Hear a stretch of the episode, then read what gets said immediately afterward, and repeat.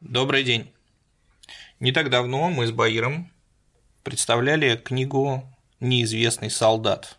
Книгу, посвященную взгляду на э, события Второй мировой войны со стороны финнов.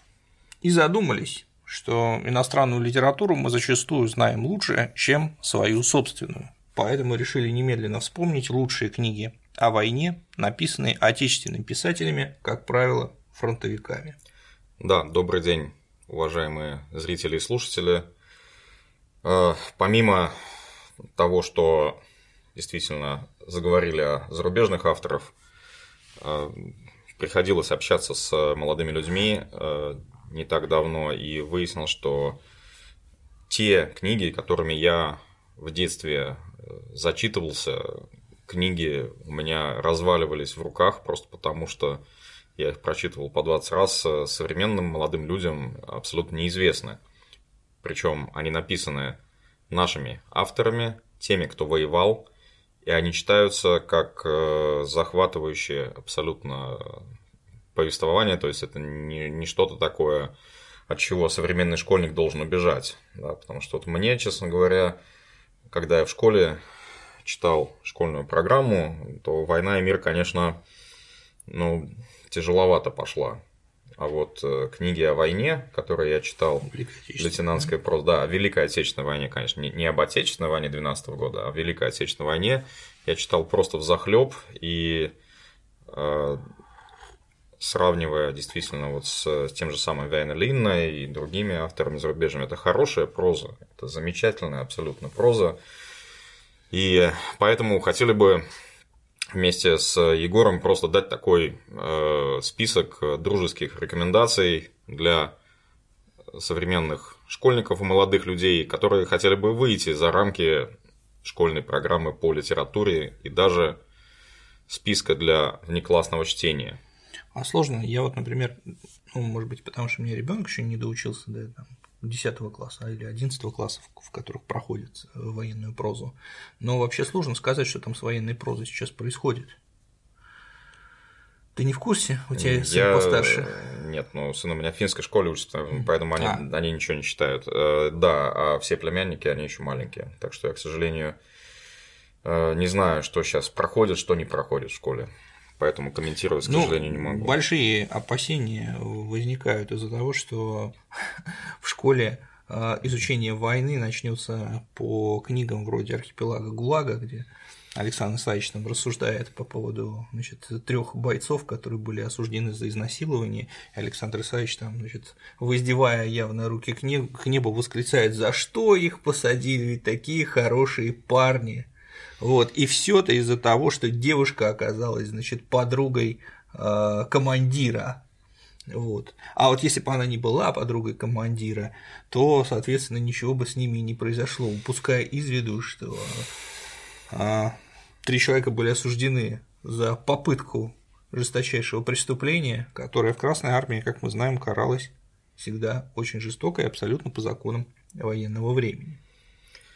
Да, поэтому, глядя и на школьную программу, и глядя на современные произведения кинематографа, хотелось бы вспомнить о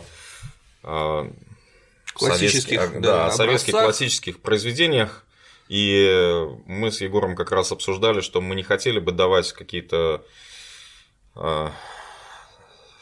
очень сложные какие-то, или сложные для восприятия, или сложные для чтения книги. Это действительно то, что читается очень легко. Это, во-первых. Во-вторых, вы очень легко можете найти эти книги в интернете. И, собственно, хотелось бы мне начать с книги Виктора Некрасова «В окопах Сталинграда», за которую он получил сталинскую премию. Второй я, степени. Да, второй степени. Я читал книгу в издании 1948 года. То есть вышла она сразу после войны, еще в сталинское время. И потом, когда я купил уже современное издание, где было написано, что без ужасной сталинской цензуры, то я с большим удивлением обнаружил, что единственное выкинутое сталинской цензурой было упоминание э, ленд-лизовских э, катушек с телефонным кабелем. Еще характерно, я читал в, в издании 80-х, там есть предисловие самого Виктора Некрасова. Вот интересный факт, Виктор Некрасов рассказывает, что редактор уговаривал его включить в текст произведения сцену вставки, где присутствует непосредственно верховный главнокомандующий.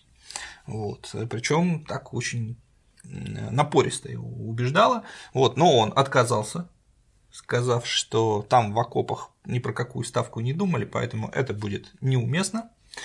И, э, собственно, ну, мы знаем, что книге никакого, нет. никакого Сталина, да, в книге, в книге нету. Тем не менее, э, э, роман, как мы сказали, уже получил сталинскую премию и, в общем, уже там, начиная с конца 40-х считался военной классикой. Какой, какой, каковой он по праву и является.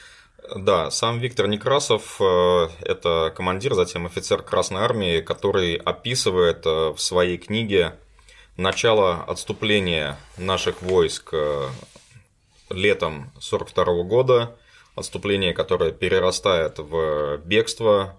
Он описывает переправу через Дон, он описывает пораженческие настроения некоторых командиров, там вот как раз сцена, когда он идет на конфликт с э, зампотылу полка, который уже у которого все есть, у него там и еда, и водка, и все хорошо. И этот зам по тылу говорит, слушайте, я на всякий случай тут уже себе выменял комплект гражданской одежды на тот случай, если все рухнет, то давайте тоже ко мне, если что, быстренько переоденемся и прикинемся, что мы вообще мирные селяне, а не командиры Красной Армии. Вот, и, соответственно, а, после этого один из друзей главного героя говорит, что как бы мне больше всего хочется сейчас дать тебе в морду. Вот, нафига ты такое, извини, дерьмо родине нужно вообще. Вот. То есть э, для 40-х годов, для сталинского времени, наверное, современной молодежи будет несколько странно читать, потому что сейчас э, существует такой стереотип, что вообще вот такие вопросы нельзя было даже задавать, нельзя было их вообще а, никак, собственно, освещать, ну, поднимать. Публично, да. да. Затем э, описывается то, как главный герой попадает в Сталинград и как он переживает налет 23 августа 1942 года, и, собственно, фактически в этот же день начинаются бои за город, и он описывает, собственно, всю Сталинградскую битву глазами полкового инженера. То есть он э, командир сапер, отвечает за постановку минных заграждений, снятие минных заграждений, колючую проволоку, окопы, блиндажи и все-все-все. Описано именно тоже такой вот окопный взгляд. Описан суд офицерской чести, кстати, вот, и заканчивается все как раз тем, что его э, в боях уже после того, как немцев окружили, его ранит, он попадает в госпиталь и возвращается в Сталинград уже после окончания битвы и видит вот эти вот бесконечные колонны э, немецких пленных. Книга читается очень легко, написана замечательным языком, э, читается в захлеб. То есть я ее там перечитывал по 20 раз. И поскольку автор сам был свидетелем а, всех этих событий, в общем-то, это не просто художественное произведение, но и в какой-то степени свидетельство очевидца. Особенно вот то, как он описывает налет 23 августа 1942 года, когда город Сталинград был фактически стерт с лица земли, по крайней мере, большая часть деревянных построек в городе была уничтожена, и за один день, если кто не знает, э, в Сталинграде погибло порядка 40 тысяч жителей города. Гражданских. Да, гражданских, да. Собственно, вот э, рекомендую, если вы будете в Сталинграде, на набережной около памятника жертвам этой бомбежки, вот просто в интернете откройте Виктора Некрасова в окопах Сталинграда и найдите описание того, э, как он сам пережил этот день, тем более, что он достаточно четко показывает, где он был, что он был где-то около вокзала. Это больше, чем за время оккупации Бельгии и Нидерландов вместе взятых. Да, за один день. Вот, поэтому э, рекомендую с этого, в общем-то, начать. И э, хотел бы напомнить, что по этой книге был снят фильм «Солдаты», э, по-моему, в 60-е или 70-е годы. Э, и, конечно, прочитав такую книгу, как «В окопах Сталинграда» Виктора Некрасова и посмотрев такой фильм, как «Солдаты», э, последний фильм «Сталинград» вызвал, конечно, очень большое разочарование, к сожалению. Ну, я бы сразу сюда, мне кажется, примыкают еще тематически еще две книги, которые у нас в списке есть. Мы с Байером перед началом программы составили список. Это, э, во-первых, они сражались за родину Михаила да. Александровича Шолохова, да. А его знаменитый, неоконченный, к сожалению, роман, и э, Горячий снег, да. который посвящен финальной э, части битвы, э, Сталинградской битвы, э, попытки деблокады да. 6-й немецкой армии, которая была окружена в Сталинграде, а затем уничтожена. Как известно, гитлеровское командование пыталось ее деблокировать, но не получилось. И вот срыв этой операции по деблокаде 6-й немецкой армии как раз описан в замечательном, очень вязком, плотном романе Юрия Бондарева. Кстати, да. здравствующего. Да, ныне, да, да, дай да. бог ему здоровья. Да, дай бог ему здоровья. Они сражались за родину, наверное, многие смотрели фильм, который вышел в 1975 году, если мне не изменяет память, и он стал абсолютным рекордсменом того года по просмотрам в Советском Союзе. Э, фильм двухсерийный, и, собственно, что фильм, что книга описывают как раз то, что было перед Сталинградской битвой, то есть это поражение наших войск под Харьковом, что вызвало очень серьезное ослабление нашей обороны. Это отступление через э, степи западнее Дона, упорные бои на высотах на западном берегу Дона, а, переправу через э, Дон и, собственно, вот э, на этом, можно сказать, книга и повествование заканчивается. То есть здесь у Шолохова повествование ведется от, тоже от имени полка, точнее от того, что от этого полка осталось. Вот. И если сравнивать того же самого неизвестного солдата Вейна Линны, и они сражались за родину Шолохова, то у Шолохова там главные герои, они просто полны ненависти к захватчику, и это в монологах главных персонажей прекрасно видно. И в фильме это еще смягчено, на самом деле. То есть, если книгу посмотреть, то там и Лопахин, и Звягинцев, и все остальные, они там очень, очень с большой ненавистью говорят о немцах, и они говорят, что мы к вам вернемся, мы к вам придем, и вот как вы тогда запоете, когда мы перенесем войну уже на вашу землю.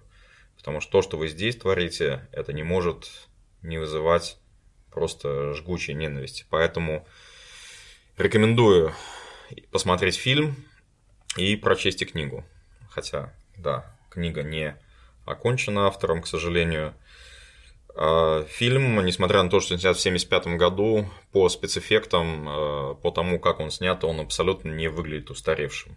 Абсолютно Согласен. устаревшим, то есть смотрится как фильм современный, плюс, конечно, по подбору актеров, мне кажется, он сравнится с очень немногими фильмами, которые вышли в советский период, потому что там подобрана просто э, плеяда, мне кажется, лучших актеров того времени. Да, а «Горячий снег» Бондарева, собственно, есть тоже и книга, и фильм. Фильм тоже замечательный. Хотя, конечно, а, униформисты сказали бы, что там и прически у них неправильные, и там ушанки неправильные, но... Зато отличная режиссура, да. крепкий сценарий да. и классная актерская игра. Да, и на это уже, в общем-то, не обращаешь внимания, что у них там шапки. Видно, что они 70-х годов. Да, и «Горячий снег» – это именно операция «Зимняя гроза», «Винтергевиттер», когда немцы пытаются ударом через реку Миус э, выйти и деблокировать шестую окруженную армию в Сталинграде и терпят неудачу. Поэтому тоже вот эта книга читается очень и очень хорошо, и фильм тоже замечательно смотрится. Все это есть в интернете, на ютубе, пожалуйста, смотрите. Вот это наверное, такие самые э, захватывающие и легкие для чтения молодым современным человеком книги, посвященные Сталинградской битве. Да. Вот, потому что действительно э, я очень благодарен Егору, который поднял эту тему, что э, народный характер Великой Отечественной войны и вызвал появление такого огромного количества литературных произведений, что действительно воевала вся страна, и через, э, ну, либо сразу после войны, либо через 10 лет, через 20 лет, через 30 лет люди начали рефлексировать как-то, осмысливать это, и действительно родилось огромное количество очень высокохудожественных литературных произведений, как прозы, так и поэзии, так и Я кинематографа. Э, Легкое да, дополнение сделаю. Интересно, это феномен уникальный, что эти произведения создавались не только фронтовиками, но и людьми из первого послевоенного поколения. А, и самым ярким, может быть, э, представителем вот этого послевоенного поколения является Владимир Семенович Высоцкий. Потому что, несмотря на то, что он, естественно, сам не воевал, вот, но он настолько точно, настолько глубоко а, выразил эти а, смыслы Отечественной войны в своих песнях, что его легко было принять за настоящего фронтовика. И я знаю, что фронтовики его песни очень любили. Вот. Причем там и на братских могилах не ставят крестов, и оставить разговоры вперед и вверх, а там, да, ведь это наши горы, они, они помогут, нам, нам. Да. и многие другие знаменитые песни Высоцкого. Вот он уникально смог уловить, он был не единственным а, таким человеком. Мне кажется, это просто было разлито в воздухе через 10, через, через 20. День, песня День Победы была написана сколько, через 20 лет, да, по-моему, в 65 году да. первый раз она прозвучала. Вот, то есть это все еще было разлито в воздухе и разлито до сих пор, и поэтому а, эти произведения на самом деле и до сих пор создаются.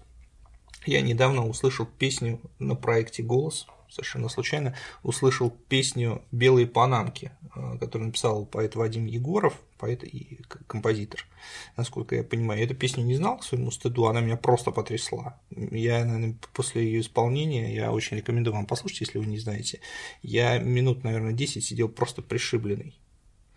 Вот. Это такой саундтрек моей к моей книге «Война на уничтожение». То есть это великолепное произведение, которое просто за душу берет и оставляет какие-то невыразимые чувства и горечи, и даже, наверное, и там и ненависти, да. вот, и э, понимание, каким кошмаром была война для нашего народа, для наших предков, и какой подвиг они совершили – а, закончив эту войну не поражением, а победой. Да. А, перейдем к следующему автору. И следующие два произведения, две повести, а, которые были моими, наверное, самыми любимыми в детстве. Это Виктор Курочкин и две его повести «На войне, как на войне» и «Железный дождь». Ну, для современной молодежи, если вы там гоняете в танчики, то это просто вот вы обязаны прочесть обе эти повести, потому что на войне как на войне это 43-й год, наша армия уже движется вперед, бои идут уже на Украине и описывается наступление наших э, бронетанковых частей. Это история экипажа самоходки Су-85. И Курочкин сам воевал на самоходках, и э, он прекрасно описывает взаимоотношения в экипаже. Показывает сначала конфликт, а потом и зарождение дружбы между молодым, прибывшим только что из училища младшим лейтенантом Малешкиным, который совсем молодой, которому 18-19 лет, и его экипажем. Э, экипаж у него гораздо более взрослый, там есть э, люди уже все с наградами, все уже воевавшие, и сначала, конечно, они не воспринимают его как э, офицера и не воспринимают его как командира. И показывается сначала открытый конфликт, такая итальянская забастовка, э, подначивание и неспособность в начале книги этого главного героя Малешкина выстроить отношения со своими экипажами. И показывается, как он расположение своего экипажа завоевывает. Именно личным, личным примером. То есть это, конечно, показано очень здорово. Ну и поскольку Курочкин сам воевал, то действительно он описывает боевые действия. Открытая местность. А у наших танки еще Т-34-76, у немцев уже есть и Тигры, и другая техника потяжелее. Да, Курочкин там описывает э, Фердинанды. И очень хорошо показано вот именно то, как ведется танковый бой, поэтому настоятельно, очень настоятельно рекомендую, если вот вас интересует Великая Отечественная война, особенно если сами там гоняете в танке, то прочтите сначала книгу, а потом можно посмотреть и фильм. Да, но в фильме там изменена концовка. Если вы потом прочтете книгу и посмотрите фильм, то вы поймете, о чем я говорю. Вот, ну и следующее произведение, которое Курочкин задумывал как серию из 12 повестей, 12 подвигов солдата, это вот одна из первых э, повестей «Железный дождь». Тоже описывается судьба старшины танкиста Богдана Сократилина. А, история завязывает интересно. Дело происходит в Новгородской области уже в послевоенное время. На село приезжает молодой журналист, останавливается снимать угол у пожилой, ну, то есть уже пожилой очень супружеской пары. И э, вот его хозяин дома, где он снимает комнату, Богдан Сократилин, оказывается, что он ветеран, оказывается, что он воевал, потом у них завязывается дружба через то, что этот журналист ему э, привозит книги по военной истории откуда-то из города, и Богдан их там э, запоем читает.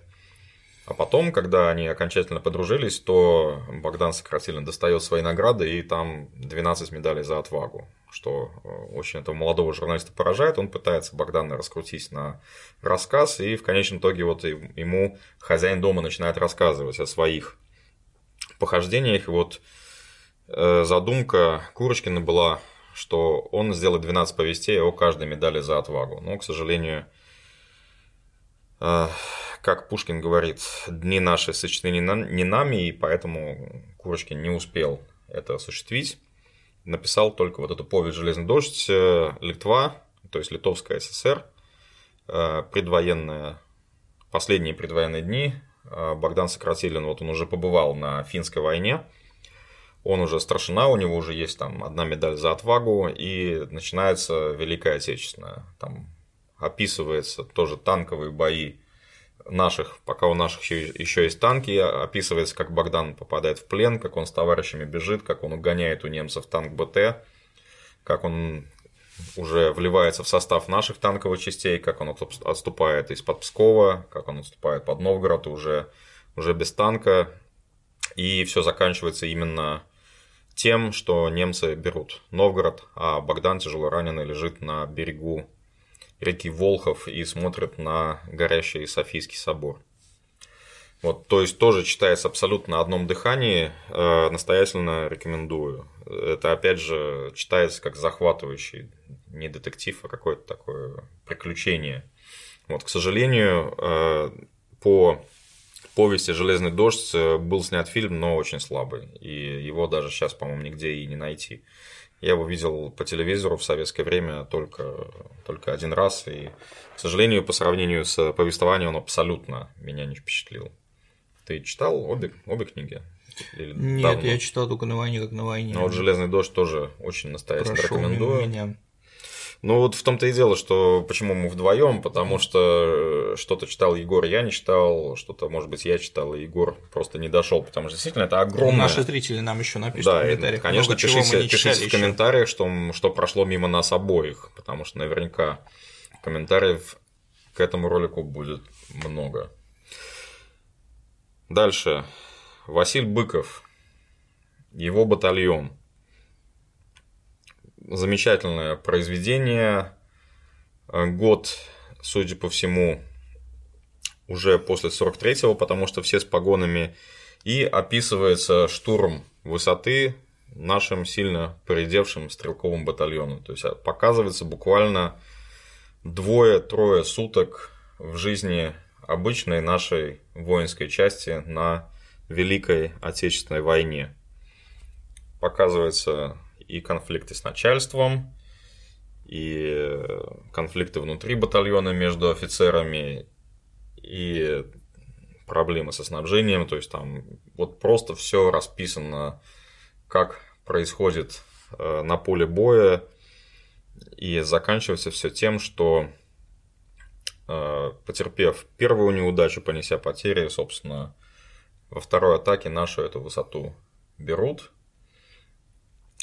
и все повествование идет именно от имени командира батальона. Почему и называется его батальон? Что вот он такой, как написано, слуга царю, отец солдатам. То есть, да, он отец солдатам, он заботится очень о своем батальоне, он знает вообще почти всех бойцов. И с большой горечью он видит, как этот батальон тает. Да, и когда ему присылают пополнение из э, советских бойцов, новобранцев из Средней Азии. Там есть такая фраза, он, глядя вот на этих бойцов, явно не очень хорошо говорящих по-русски, он на это смотрит и говорит, наверное, ну, то есть он думает, что, наверное, на этом мой батальон и кончится, что уже это не те, это не опытные бойцы, это пополнение, и он заставляет ну, первое, он находит переводчика, потом говорит, те, кто плохо обучен, выйдите из строя, потом те, кто боится, выйдите из строя, и отсылает их обратно. Вот, и он говорит, что мне не нужны живые мишени на поле боя. Вот, тем более, что они действительно не очень хорошо говорят по-русски. То есть этот аспект тоже показан, да, показано то, что армия была многонациональная, и действительно в некоторых республиках э, русский язык знали не очень хорошо. Вот, то есть тоже читается на одном дыхании подразделение в бою, а, действия артиллерии, тактические решения, сложный моральный выбор командира батальона. Если помните, там у одного командира роты была подруга сан-инструктор, которая ждала от него ребенка. Ну и, короче, в этом бою они оба погибают. И этот командир роты, и его подруга, которая ждала от него ребенка. И вот он в конце книги, он их э, вместе хоронит в братской могиле. Ну и заканчивается тем, что герой Советского Союза, майор такой-то, такой-то, погиб в бою в Восточной Пруссии, похоронен там-то, там-то. То есть тоже такое очень сильное произведение. Ну и следующее, это, конечно, Сотников.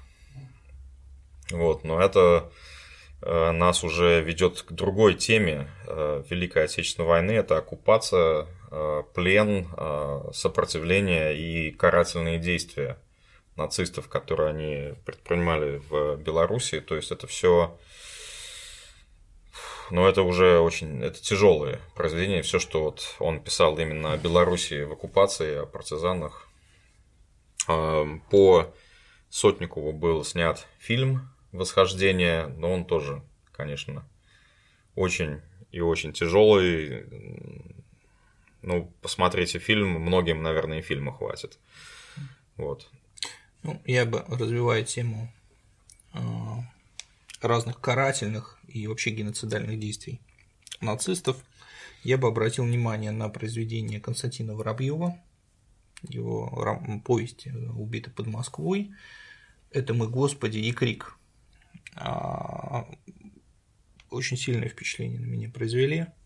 Не, совершенно явно срисованные э, э, все события этих повестей совершенно явно срисованы с натуры. Константин Воробьев попал в плену под Москвой в декабре 1941 года, если мне не изменяет память, а, бежал из плена, значит, укрывался на оккупированной территории некоторые. И вот когда он укрывался, он сделал первые наброски для повести «Убиты под Москвой». А опубликована она была э, значительно позже. Значительно позже. И там вот есть совершенно такие, причем даже были подозрения, что либо он обманывает, либо это не он написал, ну, как обычно. Вот. Но э, психологическая достоверность этого текста, она такова, что нет никаких сомнений, что она принадлежит, что, что это не выдумка. Вот. А последующие замечательные произведения Воробьева уже после военного времени они доказывают, что он действительно был очень та- талантливый и даровитый писатель. Вот. И, собственно, э, основная тема, это основная тема Воробьева это плен. Это плен, а, тема, которую, наверное, он в принципе в значительной степени и раскрыл в русской а, литературе, в русской общественной, в советской общественной жизни. А, у него есть несколько моментов, которые потрясают до глубины души. Вот у него один из первых абзацев повести «Убиты под Москвой» а, как раз о том, что немцы в 1941 году э, никого не били из пленных, они убивали сразу, убивали, убивали за поднятый окурок, убивали за значит, выход из строя, убивали за косой взгляд, убивали просто так, для собственного развлечения. И когда писал книгу «Война на уничтожение», я столкнулся с многими документами, где описывались и, и э, материалами историографии, где описывались совершенно ужасающие вещи, в том числе и массовые убийства э, для удовольствия или из развлечения, э, массовые убийства военнопленных сотен людей, которых расстреливали, давили танками, сжигали ну, и так далее. Вот. И это, конечно, ужасающие, просто ужасающие детали, ужасающие события Великой Отечественной. Вот. И дальнейшее содержание в плену, оно тоже описывается как э, совершенно ужасающее бытие, но самый просто момент жуткий, реально жуткий, это о том, как э, значит, обреченные на голодную смерть э, военнопленные советские растерзали еще живую лошадь на этом заканчивается произведение. Главный герой, а, он не может ходить, он ранит, и его друг приносит ему легкое лошадиное, которую он вырвал, значит, когда толпа на эту лошадь уже была ослабевшая, а она хромала на одну ногу, вот она упала, и толпа, значит, на нее бросилась и разорвала ее еще живую. Вот. И вот друг ему приносит легкое, и это значит, что они проживут еще там какое-то время, потому что теперь есть какая-то еда. Вот, это э, одна, одно из произведений, которое побудило меня э, к написанию своей книги. Потому что, к сожалению, такие вещи, они забываются, а непозволительно их забывать. Ну, к сожалению, мы сейчас увидели пример того, как это забыто. И, опять же, один из э, мотивов, который нас побудил здесь э, собраться и хотя бы освежить, что напомнить, э, какие были созданы произведения, которые освещают самые разные аспекты Великой Отечественной войны. Это, конечно, выступление наших молодых людей в Бундестаге. Это, конечно, для человека, который вот прочел хотя бы часть того списка, который мы здесь озвучим, это уже будет понятно, что в этом такого. Да, что такого, как бы, что он неправильно сказал? А знаешь, что меня очень удивляет, что есть такой потрясающий литературный материал, и кинематограф с ним совершенно не работает. Да. Причем он на любой вкус. Вот мы сейчас назвали более-менее серьезное произведение, сейчас можно назвать еще, ну, скажем так, более легкие, да? Например, да. я в детстве зачитывался книгой и смотрел фильм Секретный фарватер. Да. Смотрел? Да. Произведение Леонида Платова про таинственную немецкую подводную лодку летучий голландец в главе. Да, советский боевик. Да, да. Для молодых триллер, людей. В главе с демоническим капитаном фон Свишином. Да. Вот, и кто не помнит, летчик Шубин в бою с финским, кстати, угу. пилотом. Значит, подбил пилота, э, подбил Финна, и но и сам был подбит, они рухнули в Балтийское море. А, Шубин, значит, спасшийся, прыгнул с парашютом, увидел Фина. Фин был в водонепроницаемом костюме.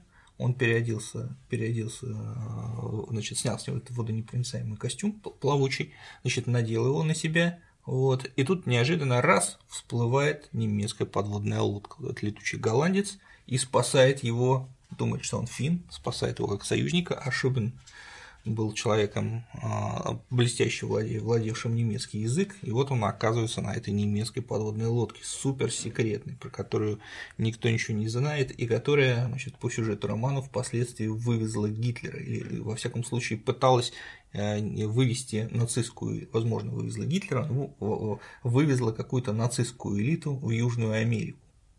Вот такой мощнейший триллер да. военный, а, который, ну, безусловно, ну, во-первых, и сам фильм не устарел, на мой да. взгляд, я недавно его пересматривал с большим интересом. Во-вторых, сюжет отличный, достойный ремейка, можно было бы снять с новыми актерами, подновить спецэффекты, показать на современном уровне, но нет. Ну, честно говоря, я тоже, когда услышал, что Бондарчук снимает Сталинград, я в тайне надеялся, что он просто возьмет в окопах Сталинграда и снимет по этому произведению фильм, но не знаю, зачем, зачем было все так делать, тем более, что если говорить о фильме «Сталинград», э, собственно, я понял, откуда там взялись вот эти наши бойцы, которые, охваченные пламенем, бегут на немцев. Э, я понял, откуда там взялись вот эти все изнасилования, да, то, что наши бойцы там видят.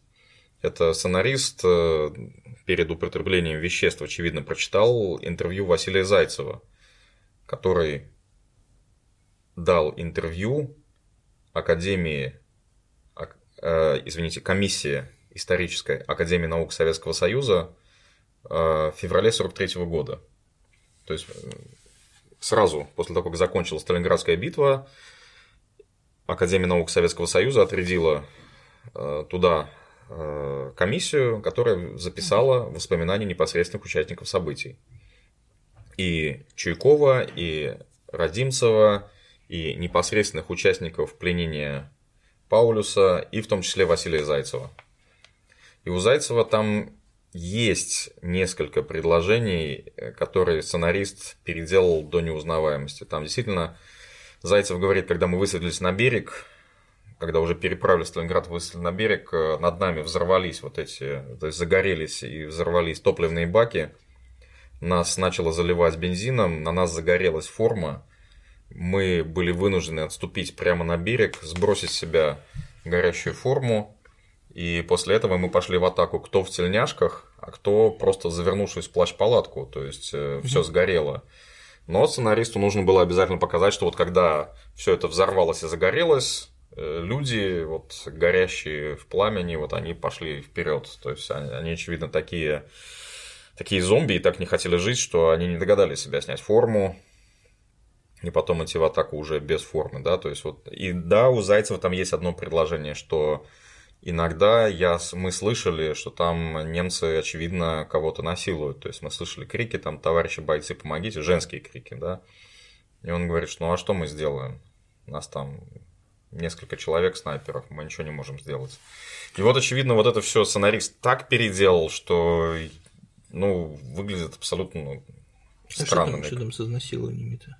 Я что-то в Сталинграде такого не помню. Там же вроде там только одна была героиня. Ну вот, очевидно, жила... это оно, а вот это оно и было переделано сценаристом таким ну, так, э, что, а что мы будем оправдывать? Э, они насиловали ну, ну, конечно, в больших количествах. Конечно. Наоборот, я считаю, что настало время про это сказать открыто, потому что а, на Западе культивируется миф о двух миллионах изнасилованных немок, а нацистов все чаще вот мальчики из Нового Уренгоя представляют а, прекрасными людьми, которые не хотели воевать, не хотели убивать, не хотели насиловать. Да нет, они хотели и воевать, и убивать, и земли здесь себе хотели, и, и насиловать тоже, и насиловали.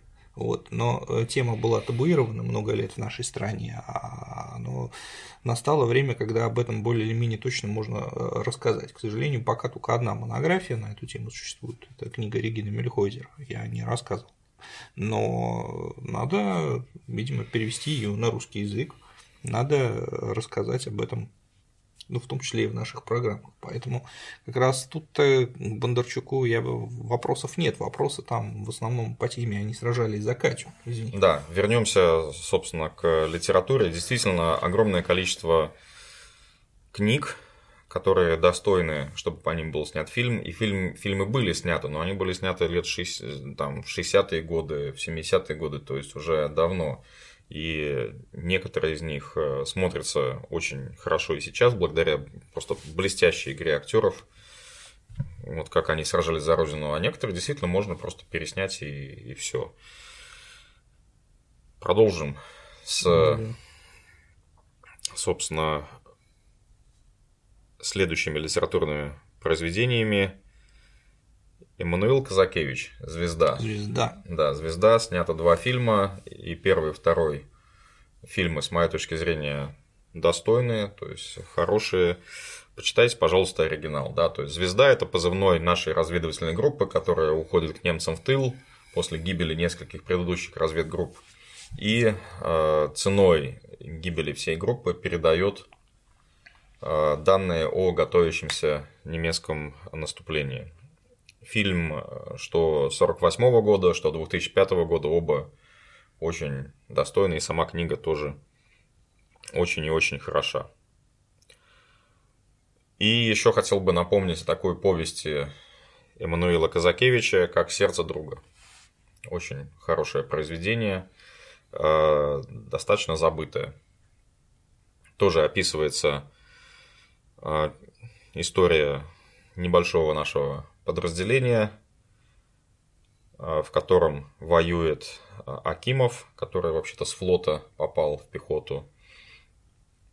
В последнем бою, вот перед его переводом, он а, встречает молодую девушку-переводчицу, которая добровольцем вызвалась на фронт. Она из тоже такой хорошей московской семьи. Там у нее отец, э, по-моему, генерал-лейтенант медицинской службы, и он дочку пытается как-то э, заставить работать в госпитале в тылу, но она, как э, девушка, учившаяся на филфаке в Москве, она хорошо знает немецкий язык и, соответственно, убегает на фронт фактически. Там она встречается с этим Акимом, у них вспыхивает любовь. Акимова потом переводят на Северный флот все-таки, возвращает его на флот, и он там погибает, э, по-моему, в Пиццамо-Киркинесской десантная операция, освобождая вообще-то Норвегию от нацистов. Тоже как-то все забыли, что наши войска освобождали от э, немцев север Норвегии, вот, и потом оттуда, собственно... Норвежцы не забыли, там ну, в Киркинессе стоит памятник. Да, в Киркинессе стоит памятник, да. Но у нас это забыто, что мало того, что их освободили, так потом оттуда же ушли, как обещали, да, то есть да. не остались как оккупационные войска. Если и... мне не изменяет память, известный ученый Игорь Дьяконов был э, комендантом Киркинесса, известный впоследствии специалист государственного Эрмитажа, лингвист. Да, то есть вот эти два произведения Казакевича «Сердце друга» и «Звезда» тоже настоятельно рекомендуется. А, Звезда, можете смело смотреть оба фильма. Ну, оба старый фильма. мне больше нравится. Ну, старый там еще техника того времени, там еще ленглизовская техника есть, там танки правильные. Новый, там... на мой взгляд, не удержался на уровне. Ну, ну, дело вкуса. Да. Ну, дальше классический советский шпионский э, роман или повесть. Это Владимир Богомолов в августе 44-го. Противоборство момент на момент истины или вот в августе это хороший фильм. Новый да, фильм хороший. Да, новый фильм тоже хорошо получился. Противоборство немецкой агентуры и нашей контрразведки. Август 44-го. Вскрытие замыслов противника, вскрытие агентурной сети противника показано вот просто во всей красе. Именно противоборство именно интеллектов и именно интеллектуальная победа наших контрразведчиков показана очень и очень хорошо. Кровавых упырей из СМЕРШа. Да, это, кстати, СМЕРШ там. А это все контрразведка, то есть СМЕРШ. Вот. А, так что смело и книгу читайте, и фильм тоже можете посмотреть. Да, вот один из самых хороших фильмов постсоветских о Великой Отечественной войне. Ну, дальше мы не можем обойти стороной классика Константин Симонов «Живые, мертвые». Константин Симонов – это великий советский и прозаик, и поэт, и фронтовой корреспондент. И в самые первые дни Великой Отечественной войны он как раз оказался в Белоруссии, там, где нашим пришлось тяжелее всего. И особенно вот первый том «Живых и мертвых», где он описывает как раз события первых э, недель и месяцев войны, вот на меня произвели глубочайшее впечатление. Там есть очень сильные э, сцены. И, собственно, только когда я начал так более подробно изучать биографию Симонова, э, наверное, ну, наверное, все знают, но если кто не знает, то хотелось бы напомнить, что под Могилевым как раз вот э, подразделение, которым командует прототип Серпилина, ведет очень удачный бой против немецких танков. Это так называемое Будничево поле, по-моему, под Могилевым. И это действительно поле, где стояло порядка 40 подбитых немецких танков, и Симонов был свидетелем этого боя, он все это увидел, причем это начало войны, э, набитая масса немецкой бронетехники, и он же завещал себя развеять над этим полем. То есть настолько это сильное на потрясло него, его. да, настолько это его потрясло, что он попросил, что вот он там до сих пор на этом поле и находится. Так что Симонов живые и мертвые тоже, особенно вот первый первый том, касающийся 1941 года, Беларуси и всего остального, пожалуйста, обязательно прочтите, и продолжение, конечно, тоже. Юрий Бондарев, «Горячий снег» мы уже упомянули. Ну и, конечно, батальоны просят огня, отвлекающие... Туда же. Да, это тоже отвлекающие плацдармы на Днепре. Демонстративные действия нескольких наших батальонов, которые создают у противника впечатление того, что здесь будет нанесен главный удар. Да, они отвлекают на себя силы противника, проводят демонстративные действия, и все погибают. То есть тоже просто и книга, и фильм тоже очень сильный. Фильм, кстати, давно уже был снят, еще Карачество там совсем молодой. Да, да. Там ну, для молодежи Александр Фадеев «Молодая гвардия». История старшеклассников э, на Донбассе в городе Краснодон. Э, опять же, не нужно думать, что когда началась оккупация, и советские люди, в том числе и советская молодежь, то есть э, пионеры и комсомольцы, которые еще не подлежали в силу возраста призыву в Красную Армию, что они сидели сложа руки и смотрели на то, а, беззакония и те ужасы, которые творят оккупанты.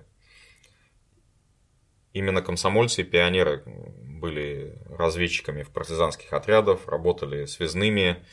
А, сейчас мы стараемся опубликовать воспоминания одного такого а, молодого человека, который в Беларуси тоже, будучи еще комсомольцем, попал в оккупацию, потом они ушли в партизанский отряд, потом он партизанил, попал под э, одну или две немецкие карательные операции против партизан, остался жив.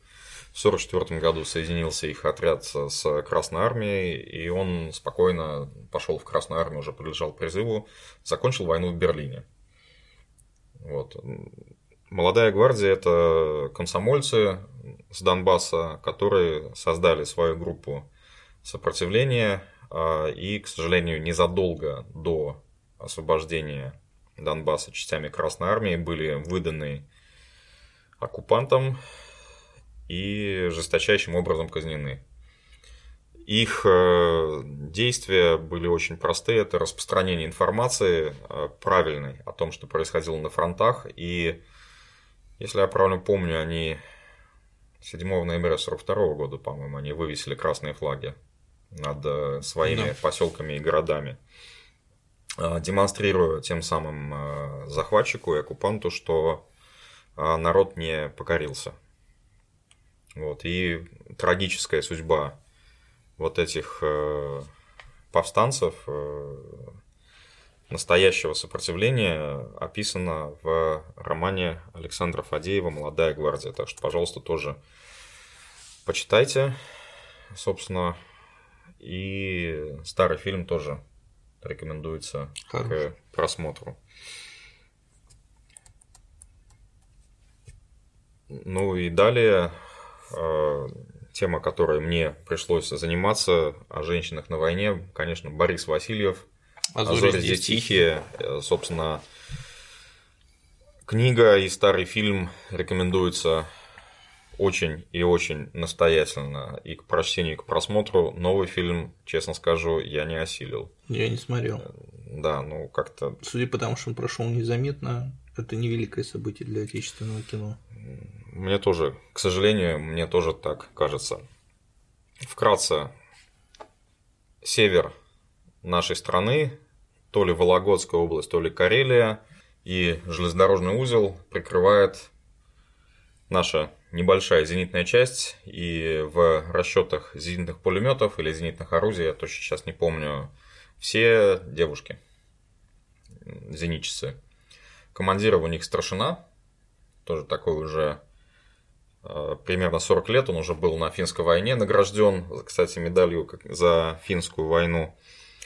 И, собственно, поскольку они при- прикрывают железную дорогу, то э, одна из девушек, возвращаясь э, на боевой пост э, из соседней деревни, случайно натыкается на группу диверсантов, которые идут для того, чтобы железную дорогу взорвать. Да, и, собственно, сказано, что да, это немецкая диверсионная группа, хотя, конечно, в тех краях, на севере, в основном Финны. там были финские диверсионные группы, но, опять же, ради добрососедских хороших отношений упомянуты немцы.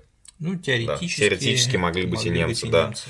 И опять же, ценой своих жизней э, вот эта небольшая группа девушек, вооруженная винтовками, под командованием очень опытного нашего старшины, Воскова. да, Воскова. э, останавливают эту группу и ее разбивают, но при этом погибают все. Сам старшина, он при этом теряет руку. Вот, то есть, э, пожалуйста, книгу прочтите и старый фильм тоже посмотрите. Э, Фильм, хотя вышел в 70-е годы, если я правильно помню, все равно смотрится Фильм очень Андрея Ростоцкого. да, фильм смотрится очень и очень хорошо. И там есть один прием, который потом повторил в списке Шиндлера. Собственно, Спилберг.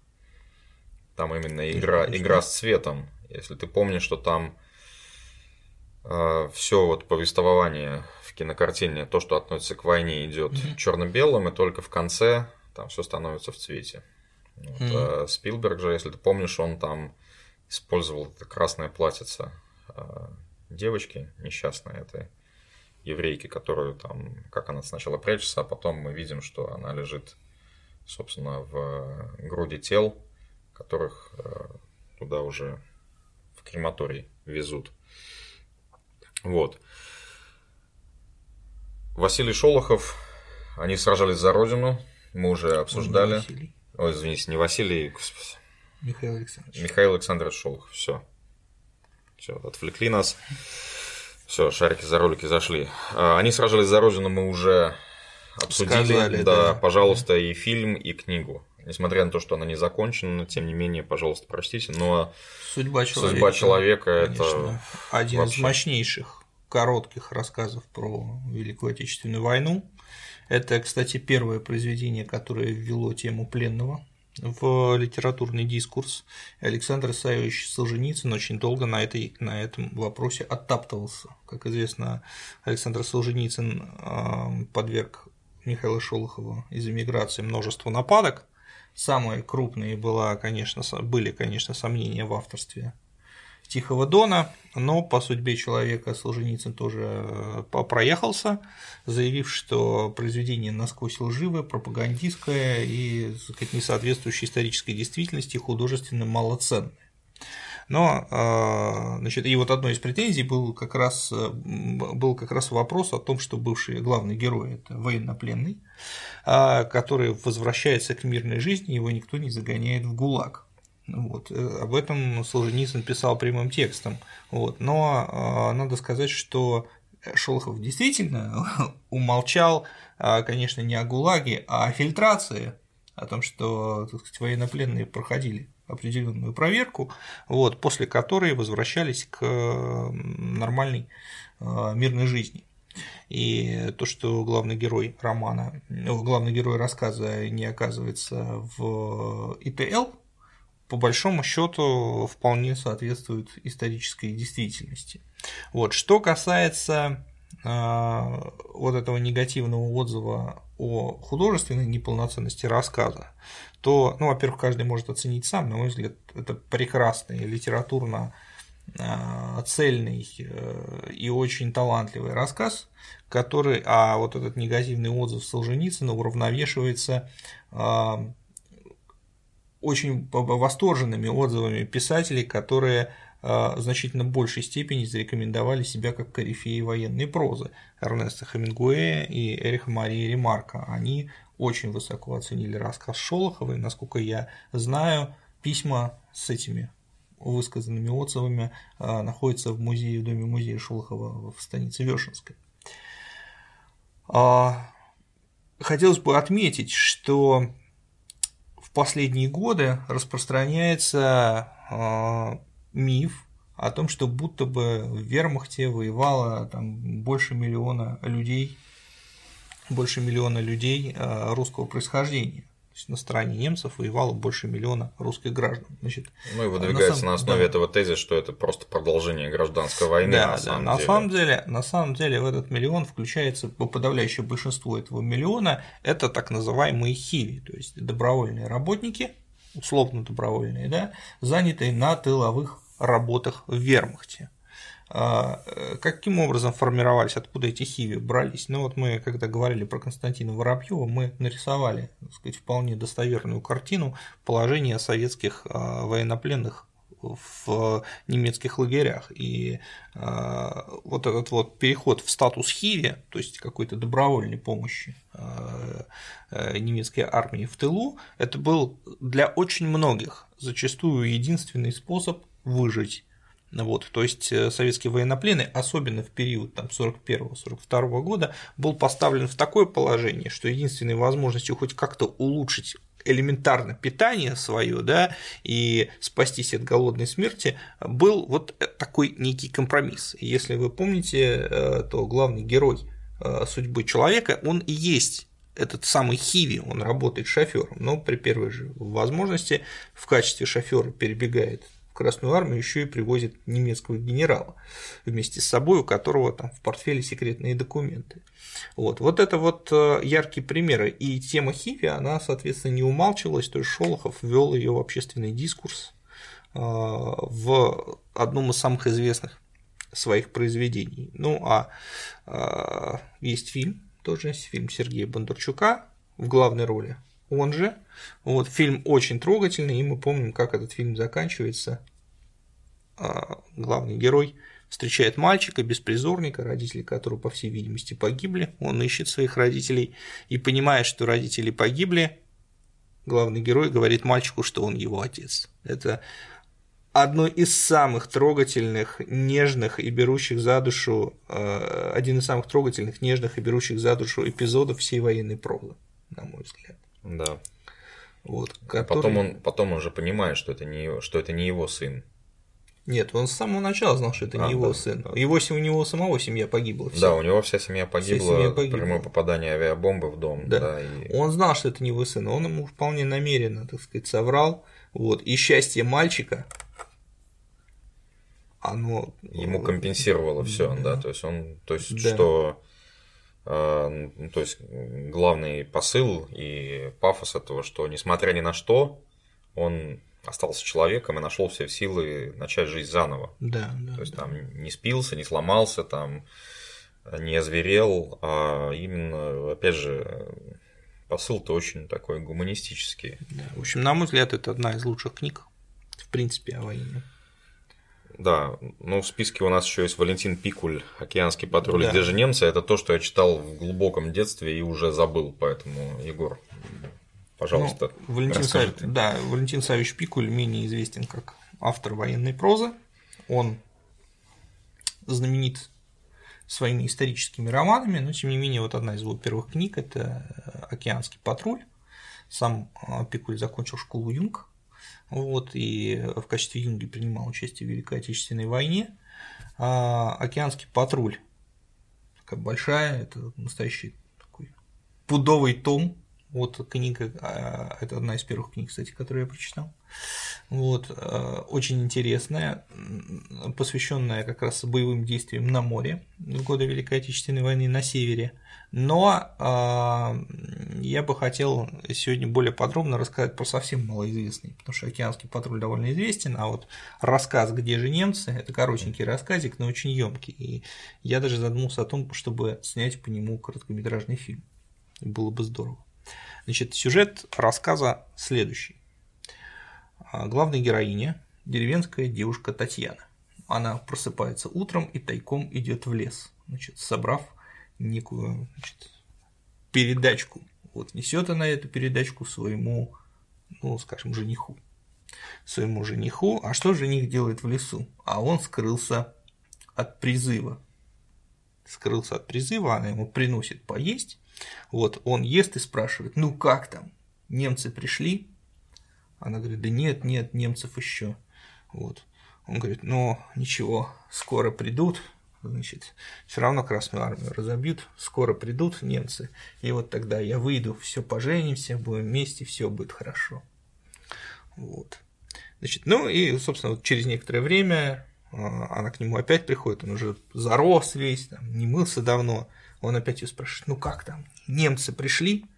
Она говорит, да нет немцев еще, не идут немцы, Красная Армия их сдерживает. Он говорит, все равно разобьют немцы, скоро придут, вот подожди еще чуть-чуть, скоро придут, и я выйду. Вот. Значит, а фронт постепенно действительно приближается это к этой деревне, и в деревне становится э, на постой какая-то военная часть Красной Армии, вот, и там молодой человек, тоже, который он не ухаживает за этой девушкой, он ему просто нравится. И она ему, видимо, нравится, они переглядываются. Вот. Значит, вот она в третий раз уже приходит к этому парню в лес, который там скрывается, а у него уже истерика там типа «Где же немцы?» Вот, значит, немецкая пропаганда, вот тут листовки разбрасаны, я видел листовку, там написано, что немцы всех разобьют. А что же они не бьют-то? Я заждался уже, пора выходить из леса. Вот. Она ему говорит, тут, говорят, партизаны уже завелись, так сказать, в лесу, там, а, значит, уже ну, соседнюю деревню взяли, там партизаны, ты партизан-то в лесу не видел? Он говорит, да нет, нет, не видел никаких партизан. Вот, все, скорее бы немцы уже пришли. Вот. И когда она возвращается после очередного визита значит, к этому вот дезертиру, она видит уже немцев в деревне и видит парника, с которым она переглядывалась, красноармейца убитым, видит его труп. Вот. Значит, и она на следующий день, ну, точнее, не на следующий день, некоторое время прожив значит, еще уже под оккупацией, вот, она в очередной раз собирает кулек, кладет туда какие-то хлеб, яйца, все, значит, и берет с собой ружье. Вот, она приходит, приходит в лес, вот, и, значит, э, встречается вот с дезертиром, вот, отдает ему кулек, он начинает есть и говорит, ну что, немцы-то пришли? Вот, она говорит, пришли, пришли твои немцы. Он такой, ну все, значит, и дальше идет монолог, ну заживем теперь, все отлично, наконец-то немцы эту проклятую Красную Армию разбили, все, сейчас я выйду, пойдем, будет отлично. Вот, и, короче, где-то на середине монолога она убивает его из ружья и уходит к партизанам. Вот. То есть я вижу большую кинематографичность этой истории. Да, согласен. Ну, опять же, уважаемые зрители и слушатели, мы наверняка очень много чего упустили, но вот попытались именно. Это просто то, что нам нравится. Да, это то, что вот мне И то, детства, что мы вспомнили на, да, на что с детства запало в душу. Вот. И сейчас, конечно, мы затронули только прозу, но нельзя не сказать о Василии Теркине. Да, Александра вообще Твардовского. военная, военная поэзия, вот знаешь, мы с тобой сейчас говорили, мы, конечно, про Василия Тюркина скажем, это гениальное произведение, тоже одно из основополагающих и, на мой взгляд, Да. находящихся вообще в фундаменте национального нашего самосознания. Я предлагаю, раз мы про прозу пог- поговорили, сделать просто про поэзию отдельный выпуск в следующий раз. Я только за. Вот. А, значит, мы вас попросим для составления полного списка хороших книг о войне в комментариях нам дописать Да, еще. пожалуйста, допишите. Дальше мы все это оформим и вывесим, ну, например, в группе цифровой истории, как некий рекомендованный список э, книг о Великой Отечественной. Да. Так что, пожалуйста, комментируйте. Э, Будем стараться все учитывать и обозревать. Да, обозревать и на конструктивную критику соответствующим образом реагировать. И как там у Симонова стихотворение «Убей немца». Если дорог тебе твой дом. Да. Нет, я там уже в конце. Если ты его не убьешь, никто ее не убьет. Если ты ее не спасешь, никто ее не спасет.